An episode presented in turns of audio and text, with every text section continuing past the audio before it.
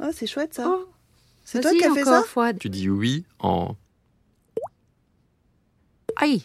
Ah oui, Non, moi, je suis pas capable. Moi, je sais pas faire non plus. Moi, je sais faire ça. Je me fais juste mal. Moi aussi. Purée. C'est pas la même chose. C'était la chose qui rendait dingue notre prof de maths, euh, qui pensait qu'il y avait, qu'il y avait Il une, était là. qui pensait qu'il y avait une fuite de radiateur Ah, c'est et il n'en pouvait plus. Ah, c'est super. La Terre sur les épaules, le balado ou podcast en mode solution devant l'urgence climatique. Une collaboration des cinq plus grandes radios publiques francophones.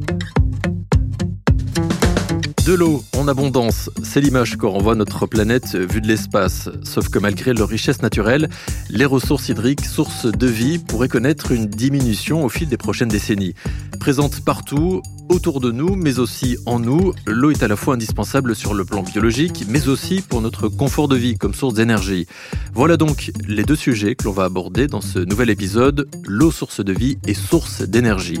Bienvenue dans notre podcast, notre balado, La Terre sur les épaules, avec Sandy Dauphin de Radio France.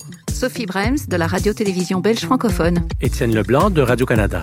Jeanne Richard de Radio France Internationale. et moi-même, Fouet Boukari de la radio-télévision suisse.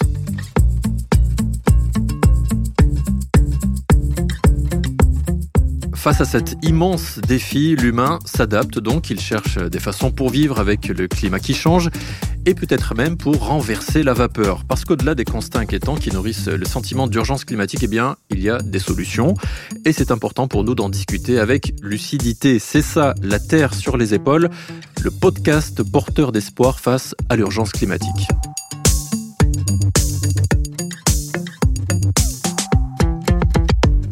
Pour les 30 prochaines années, l'essor démographique couplé à la hausse des niveaux de vie va s'accompagner d'une explosion euh, de l'utilisation de l'eau, alors qu'il faudra aussi plus que jamais préserver, on le sait, la biodiversité. Imaginez maintenant que vous êtes un petit extraterrestre de passage devant la Terre et, qui regarderait cette planète en se disant que le problème de l'eau peut sembler facile à régler sur une planète aussi bleue, bleue à 71%. Mais en réalité, la pénurie de cette ressource vitale est très compliquée à appréhender et à régler.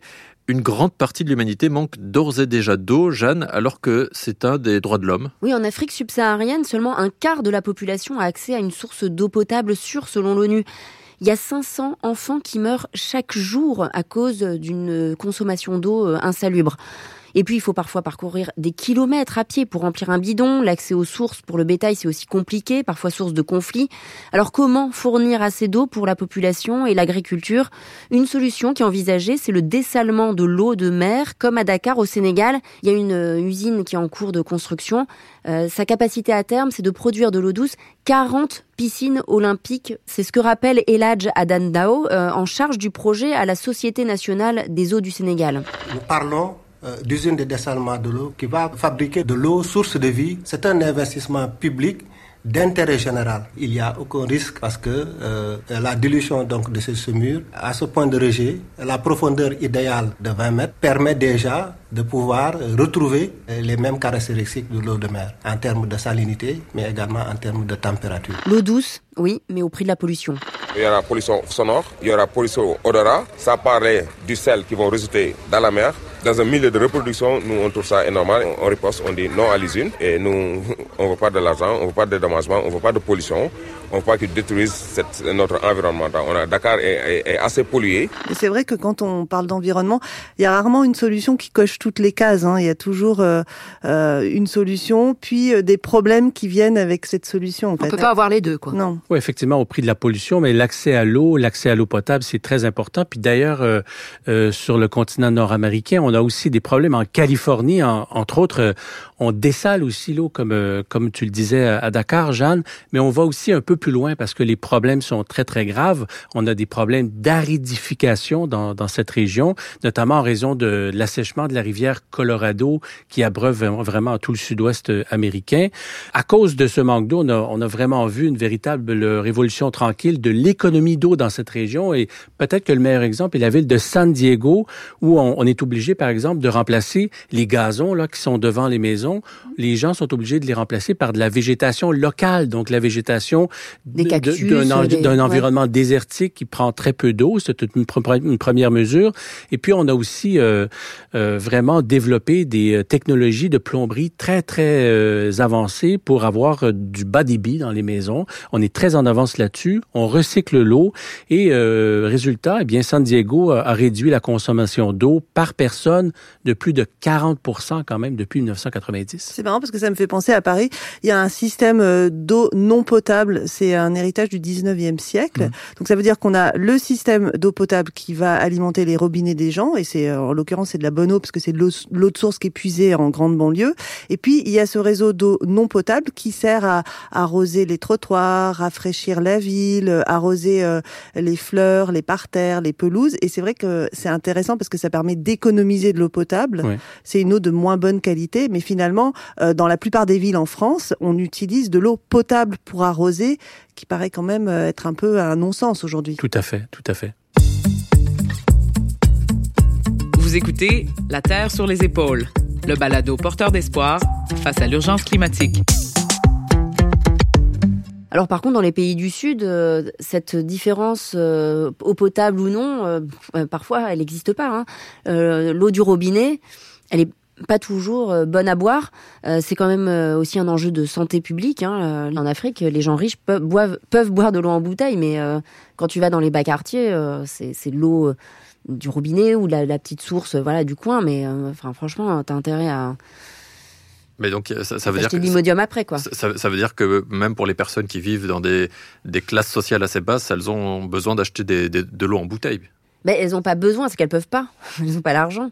Elles, consomment ce qu'elles ont, ce qu'elles peuvent. Mais, mais c'est vrai que pour une grande partie de la population d'Afrique, le choix se porte sur l'eau en bouteille parce qu'il y a cette... euh, Parce qu'il n'y a pas d'assainissement public. Exactement, voilà. Et, et cette eau en bouteille, ben, en Europe aussi, on a la même problématique, mais c'est un problème différent. C'est un problème de riches. En fait, on en consomme beaucoup trop, et c'est le cas notamment en France. On produit énormément champion, d'eau hein. en bouteille, je crois. Et c'est parfois source de polémique parce que en ce moment, euh, au pied des volcans euh, d'Auvergne, les, les associations écologistes accusent le géant Danone qui commercialise l'eau de Volvic d'assécher la nappe phréatique.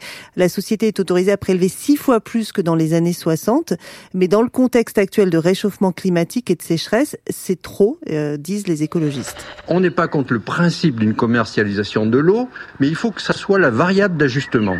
Vous comprenez bien que la population, là, elle va pas pouvoir voir ces ruisseaux se transformer en égouts, parce qu'il y a une concentration des pollutions, il y a un dépérissement de tout ce qui est biodiversité, alors que dans le même temps, il va y avoir des millions de litres d'eau qui vont partir dans des bouteilles plastiques, dans des camions. C'est simplement ni responsable ni durable. C'est pas possible, ça.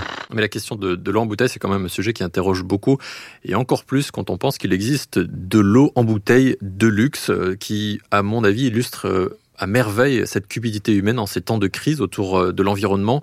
Euh, Ces eaux, elles se distinguent par leur origine exotique, elles viennent de l'autre bout du monde. On a sur la table aujourd'hui euh, des eaux des Fidji, d'Hawaï, de la région volcanique du mont Fuji ou encore de- de- des eaux de pluie australiennes. Je crois qu'il y a aussi de l'eau qui vient des icebergs. Ouais, des, des, euh, donc euh, de la glace de l'Arctique, on, on prélève de l'eau et on la vend en bouteille. Et vous connaissez, vous connaissez l'eau la, la plus chère au monde? Non. Oui, ben c'est euh, l'eau de Cristallo Tributo de Modigliani. Ah. Tenez-vous bien, 50 000 euros pour 750 millilitres. Donc, chaque gorgée, 4 200 euros. Alors, j'espère que vous n'avez pas trop soif, mais voilà. Mais Mais comme tu dis, l'eau vient euh, d'Islande, des Fidji, de France. Évidemment, évidemment, c'est la bouteille aussi qui est recouverte d'or. Donc, euh, c'est ça qui explique son prix. Mais finalement, est-ce qu'elles ont bleu. des goûts différents? C'est l'or bleu. Oui, mais voilà, c'est ça. Il n'y avait pas aussi même un concours euh, de sommelier d'eau, c'est pas ça? Exactement, en Suisse, ça existe, le concours de sommelier d'eau. Et, et donc, au final, on, on se demande, avec un tel bilan pour produire et transporter cette eau, hum, à quoi bon, en fait, euh, Euh, oui, d'autant qu'on le disait que c'est un, un, bien commun. C'est ça. Est-ce qu'il y a vraiment cette nécessité de, de, de privatiser aujourd'hui certaines sources dans des pays où, où l'eau manque? Et est-ce qu'au final, ben l'eau, euh, ça devrait pas être juste un bien commun auquel chacun a droit? En tout cas, moi, je peux dire qu'au Québec, c'est un bien commun, sauf que l'eau, elle est gratuite. On ne la paye pas au Québec et ça fait des Québécois euh, les plus grands consommateurs d'eau potable au monde, ou enfin, dans les plus grands consommateurs d'eau potable au monde, on consomme grosso modo au Québec 400 litres d'eau par personne ah par jour. 400 litres. Prenez un bain tous les jours. Avec, hein. Voilà, parce que l'eau ne coûte rien. On la fait couler du robinet. Il n'y a pas de compteur d'eau. On reçoit pas de facture. Il n'y a même pas de compteur d'eau. Non. Donc, euh, donc c'est gratuit. Donc l'eau justement est très accessible et ça pose un problème parce que euh, le Canada, on le voit vraiment comme un pays où l'eau potable est, en, est, abondante. 20 des ressources d'eau potable de la planète sont au Canada. Au Québec, 3 Et pourtant, on commence à avoir des problèmes. Hein. On, voit ça comme abondant, mais avec le réchauffement climatique, euh, par exemple, il y a les glaciers dans les rocheuses qui fondent et mm-hmm. ça, ça crée énormément de problèmes pour les prairies qui sont un peu le grenier du Canada qui s'abreuvent de cette eau des glaciers. Il y en a de moins en moins. Et là, les sécheresses s'accumulent au fil des ans. Et, donc, il faut arroser, c'est ça? On, essaie de trouver des meilleures méthodes d'irrigation. Il va falloir réfléchir à le rationner, quoi. Oui, et puis ça, vraiment, l'agriculture a un grand rôle à jouer parce que euh, c'est un grand consommateur d'eau. Donc, euh, il y a des techniques qui existent. Hein. C'est, par exemple, le, goutte à goutte. Donc, en fait, c'est un, un, arrosage finalement, mais juste une petite goutte qui tombe de temps en temps, ça suffit. Et ça, ce sont des techniques qui sont connues euh, depuis l'Antiquité, qui sont utilisées notamment sur euh, tout le pourtour de, de, la Méditerranée. Et ça marche. Et ça marche et ça mérite vraiment d'être généralisé. Oui, et d'ailleurs au Canada, on, on, utilise cette technique, puis aussi on, on va un peu plus loin. Ça, c'est une vieille technique, comme tu le disais, mais on utilise aussi maintenant l'agriculture de précision, donc avec les drones, mm-hmm. les satellites, où on peut, dans le fond, mesurer, savoir exactement quelle quantité d'eau mettre dans quelle partie du champ pour euh, utiliser un minimum d'eau dans le champ agricole? L'agriculture 4.0. Oui, moi je suis allée voir dans, dans, une exploitation, dans un verger qui expérimente justement sur comment faire en sorte que les arbres fruitiers résistent mieux à la sécheresse. Ils se sont aperçus qu'il fallait planter différemment, c'est-à-dire que euh, planter euh, l'arbre directement dès la graine dans la terre pour que les racines puissent s'étendre, se développer et aller chercher la moindre goutte d'eau profondément, alors qu'aujourd'hui c'est pas du tout comme ça que ça fonctionne dans un potager. L'exploitant il achète des arbres déjà qui ont poussé, qui ont été rempotés plusieurs fois, et donc son système racinaire est moins développé. Mm. ça Mais ça veut dire qu'il faut changer de système commercial aussi. Ça prend plus de temps si on plante la graine que si on plante un arbre. Et ça veut dire que l'exploitant doit s'occuper de l'arbre dès le début, alors que pour l'instant, c'est pas lui qui le fait. Voilà, en tout cas, on l'entend avec toutes ces problématiques euh, provoquées par euh, le changement climatique, on a quand même des débuts de solutions, des débuts de pistes pour trouver un équilibre dans cette gestion euh, des ressources en eau.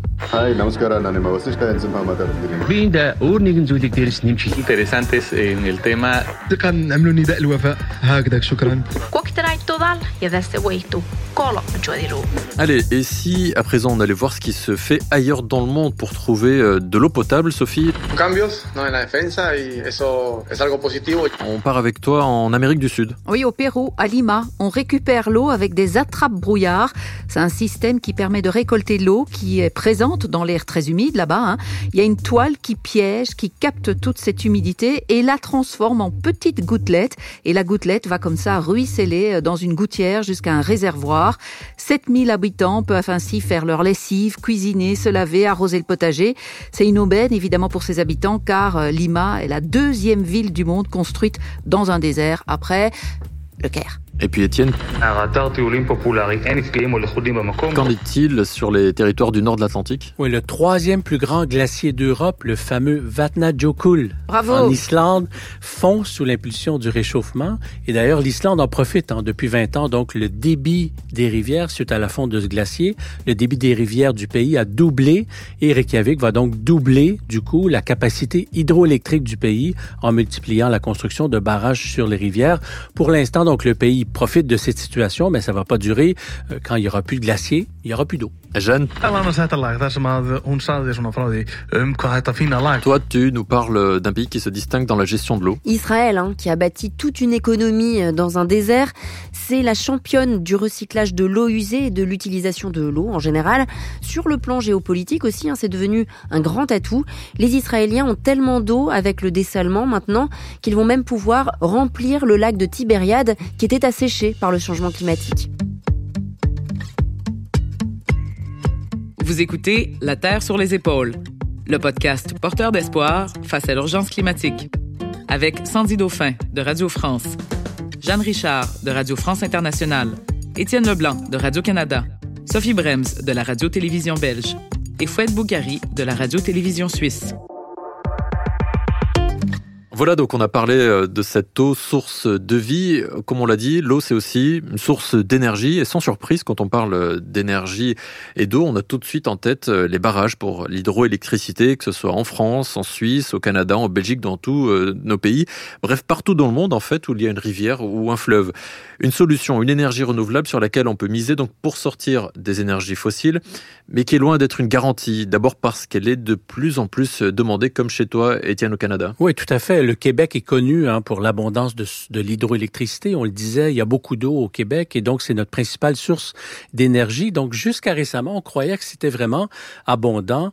Mais récemment, on a vu que la situation est en train de changer pour principalement trois raisons. D'abord, les changements climatiques, quand ça perturbe les cycles de l'eau, il y a des, il y a moins de pluie, parfois il y a plus de pluie concentrée dans une saison, moins dans l'autre. C'est très difficile à prévoir pour euh, faire des réserves d'eau.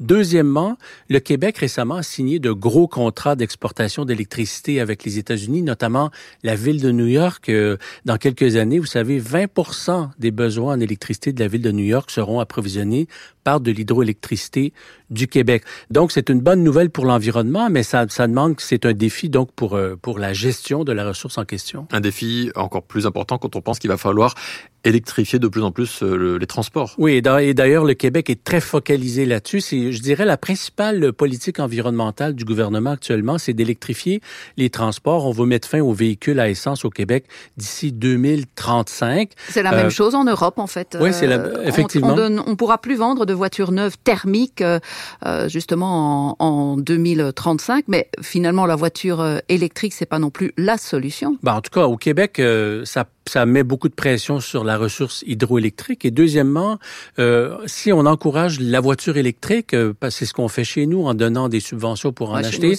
on répète dans le fond le vieux modèle de l'étalement urbain avec la voiture, le peu de transport en commun, alors qu'on sait très bien aujourd'hui, puis d'ailleurs dans le dernier rapport du GIEC, on en parle de ça, il faut d'abord et avant tout mettre l'accent sur les transports actifs, construire les infrastructures pour les transports actifs. C'est-à-dire le vélo, la marche. La marche, etc. Le train. Construire des infrastructures pour le transport en commun.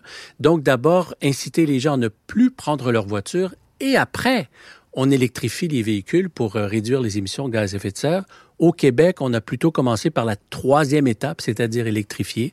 Et donc, c'est pas euh, c'est pas non plus euh, la panacée et ça met, comme je le disais, beaucoup de pression sur la ressource hydroélectrique. Il faut donc faire les choses dans l'ordre. En fait, ce qui est intéressant aussi, c'est qu'on mise beaucoup là sur l'hydroélectricité, mais est-ce que avec le réchauffement euh, climatique, on va pouvoir compter autant dessus? Alors moi, je vous donne un exemple, c'est qu'en France, on a le plus grand fleuve qui s'appelle donc le Rhône, dont le débit pourrait diminuer de 10 à 40 d'ici 2050 alors pour l'instant, ça se voit pas parce que comme les glaciers fondent dans les Alpes, eh ben il y a une abondance d'eau dans le Rhône. Mais dans quelques années, quand ces glaciers auront disparu, ben il y aura forcément moins d'eau. Et dès aujourd'hui, les centrales hydroélectriques doivent s'adapter parce que le calendrier de la fonte des neiges a changé. Euh, c'est ce que constate Pascal Albagnac, directeur territorial à la Compagnie nationale du Rhône. Le Rhône, à cet endroit-là, il fait plus de 200 mètres de large. L'eau du fleuve va alimenter euh, les six turbines de la centrale. Les effets du changement climatique, hein, on commence à les voir avec euh, bon, des productions qui sont très fluctuantes d'une année sur l'autre. Alors que par le passé, on avait des productions très régulières. On a l'impression que ça s'accélère sur les dix dernières années. Ces variations sont beaucoup plus fréquente qu'elle ne l'était par le passé. On le voit euh, au niveau par exemple de la période de la fonte des neiges hein, qui arrive beaucoup plus tôt dans la saison. Je crois que c'est une vingtaine de jours euh, par rapport au siècle précédent. Bah non, on a le même problème en fait en Suisse où euh, le Rhône prend sa source justement. On dépend beaucoup de l'hydroélectricité. C'est 60% de la production d'énergie électrique aujourd'hui dans, dans, le pays. Et face à, cette problématique, eh bien, il y a déjà des solutions qui existent. On a des centrales que l'on appelle de pompage, turbinage, des centrales hydroélectriques qui permettent de réguler euh, la production d'électricité selon les besoins avec des bassins en amont et en aval. Et puis, euh, ces projets qui sont réfléchis aujourd'hui et pour l'avenir avec euh, l'ensemble des acteurs, avec les associations de défense de l'environnement, avec les autorités à l'échelle cantonale, mais aussi fédérale. Et tout ça est mis en place petit à petit pour bah, contrer justement les aléas du changement climatique. Climatique. Et puis pour ce qui existe déjà, les barrages aujourd'hui qui ont quelques difficultés d'approvisionnement en eau, on essaie de les exploiter différemment avec la mise en place de stations photovoltaïques sur l'eau ou même sur le mur des barrages. Les énergies renouvelables qui vont alors soutenir finalement euh, cette solution. Se coupler en fait à la production euh, d'électricité euh, via les centrales hydroélectriques. C'est une manière d'économiser l'eau en fait en, en pompant l'eau en dessous, dans les bassins en dessous. Quand on a trop d'électricité, euh, on la stocke en fait. Voilà, on la stocke en fait. Le fonctionnement de ces centrales hydroélectriques que l'on appelle pompage, turbinage permettent en fait de, de, produire un peu à la demande de l'électricité lorsqu'il y a euh, un besoin plus important. Bah à Madagascar aussi, on a euh, on a trouvé une solution à ce problème des saisons décalées, puisqu'en fait la la saison des pluies arrive de plus en plus tard maintenant dans le pays et, et souvent bah, les, les barrages sont à sec, donc on fait pleuvoir pour les pour les remplir. Ça s'appelle l'ensemencement de nuages. Écoutez Zoura Befiti, qui est le, directeur du service de météorologie appliquée, qui explique le processus. Il faut aller vers le nuage à l'aide d'avions, par exemple, et pénétrer à l'intérieur des nuages et ensemencer le nuage de sel microfiné, donc très, très fin, et euh, c'est autour de ces particules de sel que l'humidité va s'agglomérer et avec le temps formera des gouttes. Alors moi je suis un peu sceptique hein, parce que moi ça me fait toujours peur cette technique d'apprenti sorcier où on va faire la pluie et le beau temps. Euh, la Chine en est très friande. Prendre un avion pour aller faire pleuvoir quoi. Et ça coûte très très cher. Et Sophie, on parle d'hydroélectricité. Comment ça se passe dans le plat pays? Alors, le plat pays, eh ben, attends. Qui est le mien oui. Inénarrable Foued. eh ben, notre plat, notre plat pays, eh ben, il a quand même aussi un potentiel euh, hydroélectrique. Ça fait un peu partie de notre mix énergétique. Alors c'est sûr que l'hydroélectricité n'est pas très très développée euh, chez nous, mais il existe de nombreux euh, projets. On mise surtout en Belgique sur l'éolien, les parcs offshore en mer. Ça se développe beaucoup. Il faut savoir que la Belgique est quatrième producteur au monde donc en mer et à l'avenir, ces moulins à vent pourraient aussi devenir de mini centrales hydroélectriques. En fait, c'est le concept d'une start-up Ocean Grazer le surplus d'électricité qui est généré par euh, les éoliennes est utilisé pour pomper l'eau de mer dans de gros réservoirs soumis à, la pression bien sûr de l'océan. Et lorsqu'il n'y a pas de vent, ben, l'eau stockée à cette haute pression est libérée pour produire euh, de l'électricité. Donc ça permet de stocker en fait. Oui, ben c'est ça le problème en fait euh, avec l'énergie, c'est le problème de stockage. Ici, ben on stocke de l'eau pour faire de l'énergie.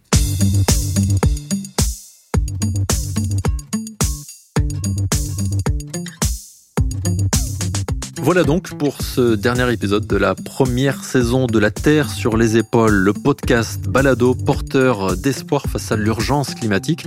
Épisode qui vient clore cette première saison, mais oui, on espère de tout cœur vous avoir donné un peu plus d'espoir face au défi de l'urgence climatique, de l'espoir sur fond de solutions évoquées à travers le monde francophone avec vous tous ici autour de la table et au-delà.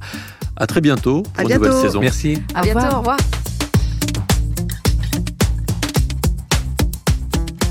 Vous venez d'écouter le dernier épisode de la première saison de La Terre sur les épaules, une coproduction des médias francophones publics qui réunit les cinq plus grandes radios publiques francophones. Merci à Florent Layani, ingénieur du son à l'enregistrement, Patrick Nup, technicien au mixage, Thomas Dufour, aide à la réalisation, Marie Lambert-Chan, rédactrice en chef, et à Martin Girard, réalisateur. Vous avez aimé cet épisode? N'hésitez pas à en parler autour de vous et à le partager sur vos réseaux. Si vous nous écoutez sur des plateformes type Spotify ou Apple Podcast, laissez-nous des commentaires et abonnez-vous pour ne pas manquer la suite de La Terre sur les épaules.